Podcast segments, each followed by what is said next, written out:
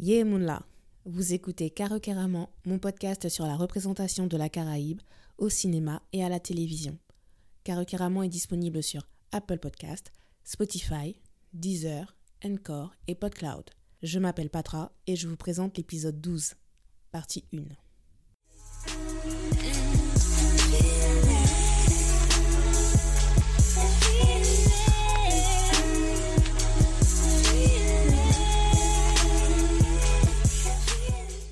Nous voilà de retour pour l'ultime épisode de la saison 2. Il aura fallu quasiment un an, mais ça y est, nous y sommes, enfin. Faisons un petit bilan précédemment dans Caricaraman. Cette saison 2 était placée sous le signe de la jeunesse et de l'amour sous toutes ses formes. Il y a d'abord eu la romance entre deux jeunes en fin de vingtaine dans The Sweetest Mango qui se déroulait à Antigua. Ensuite, avec See You Yesterday, on a discuté de la représentation de l'amour pour ses origines caribéennes. On a poursuivi avec l'amour entre femmes et hommes soumis au colorisme dans Aftermath ou soumis au contexte de métissage entre afro-caribéens et indo-caribéennes dans les années 50 avec Green Days by the River.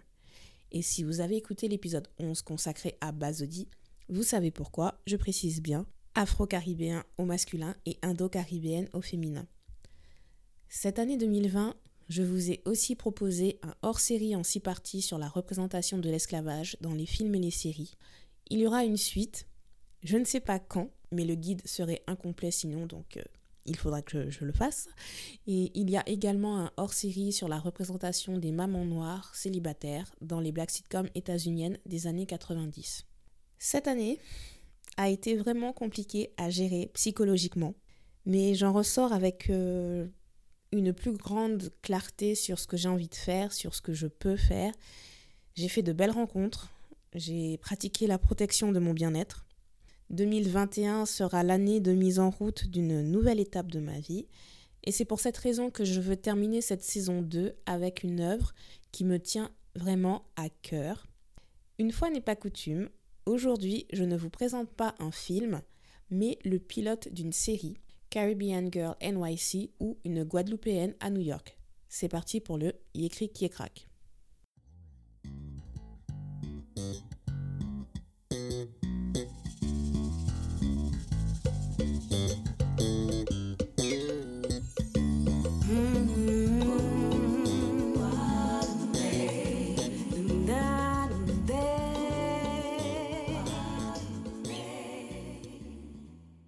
Dans le Yécri qui crack, je vous raconte l'intrigue du film. Caribbean Girl NYC est une série créée par la réalisatrice guadeloupéenne Mariette Montpierre. Le pilote a été dévoilé pour la première fois en septembre 2017 lors du Festival international du film Caribbean Tales à Toronto. Voici la traduction du synopsis officiel. Caribbean Girl NYC est une comédie originale qui suit la vie de quatre femmes caribéennes d'une vingtaine d'années vivant à New York.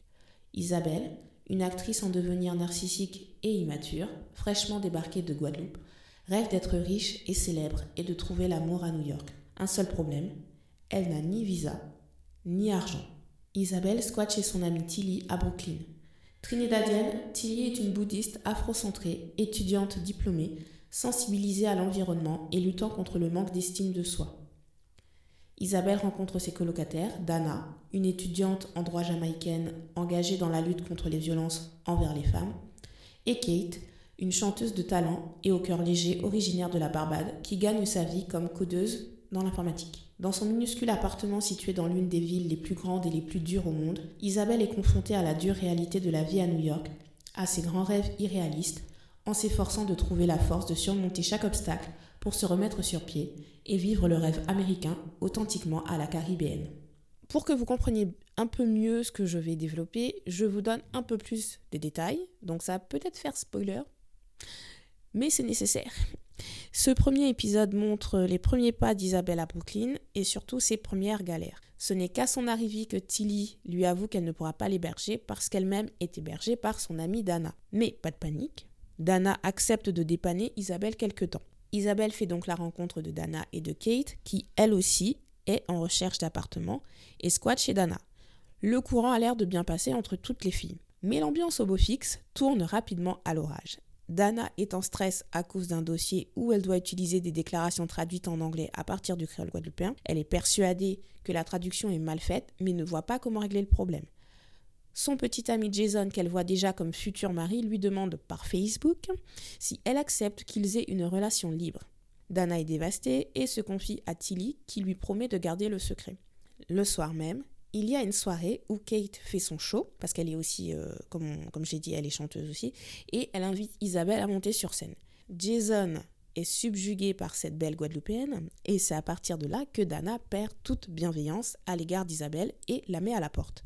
C'est d'autant plus un coup bas qu'Isabelle n'a plus d'argent et s'est vue refuser le stage qui devait lui permettre d'obtenir un visa pour travailler et rester aux États-Unis.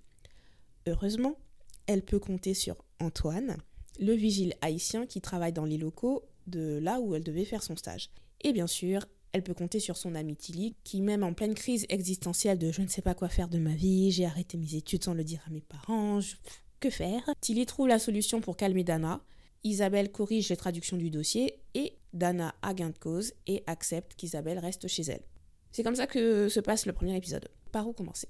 J'ai entendu parler de Caribbean Girl NYC par hasard en 2017. Et en fait, c'était pas totalement par hasard, puisque j'ai appris la connaissance de cette série par le biais de l'Instagram de François Angoston. François Angoston, c'est un mannequin guadeloupéen que je suis sur Instagram depuis 2016, je crois. Et bon, c'est trop mon chouchou. Donc franchement, c'est ma muse, euh, j'aime trop. Et donc, il avait mis une euh, vidéo teaser sur son Instagram. J'en avais parlé ensuite sur mes réseaux sociaux, sur mon blog myinsane.com, et je précise que je l'avais fait bien avant que les médias anti reprennent l'info. Je dis ça, je dis rien. En tout cas, l'idée de réunir quatre jeunes caribéennes dans une ville mythique m'avait conquise immédiatement. C'est exactement le genre de série que je rêvais de voir quand j'étais ado, fin des années 90, début des années 2000. Pour mon master d'histoire, j'ai analysé plein de séries jeunesse françaises et c'était frustrant pour moi de voir à quel point nous étions effacés du paysage audiovisuel ou alors mis en lumière d'une façon caricaturale. Par exemple, la BD flamboyant. Mais le point de départ de Caribbean Girl NYC n'a absolument rien d'inconcevable. C'est pour cette raison que j'avais choisi le pilote de la série pour tourner l'épisode 0 de Karukiraman enregistré en août 2018. Je n'ai pas l'intention de le mettre en ligne, ou en tout cas pas dans son intégralité. Avant de me lancer dans la saison 3, je voulais faire le point sur mes attentes de spectatrice. Cela fait plus de deux ans maintenant que j'analyse du contenu culturel caribéen. À l'époque, j'avais choisi de commencer le podcast avec ce qui me semblait être un bon exemple du potentiel du storytelling guadeloupéen.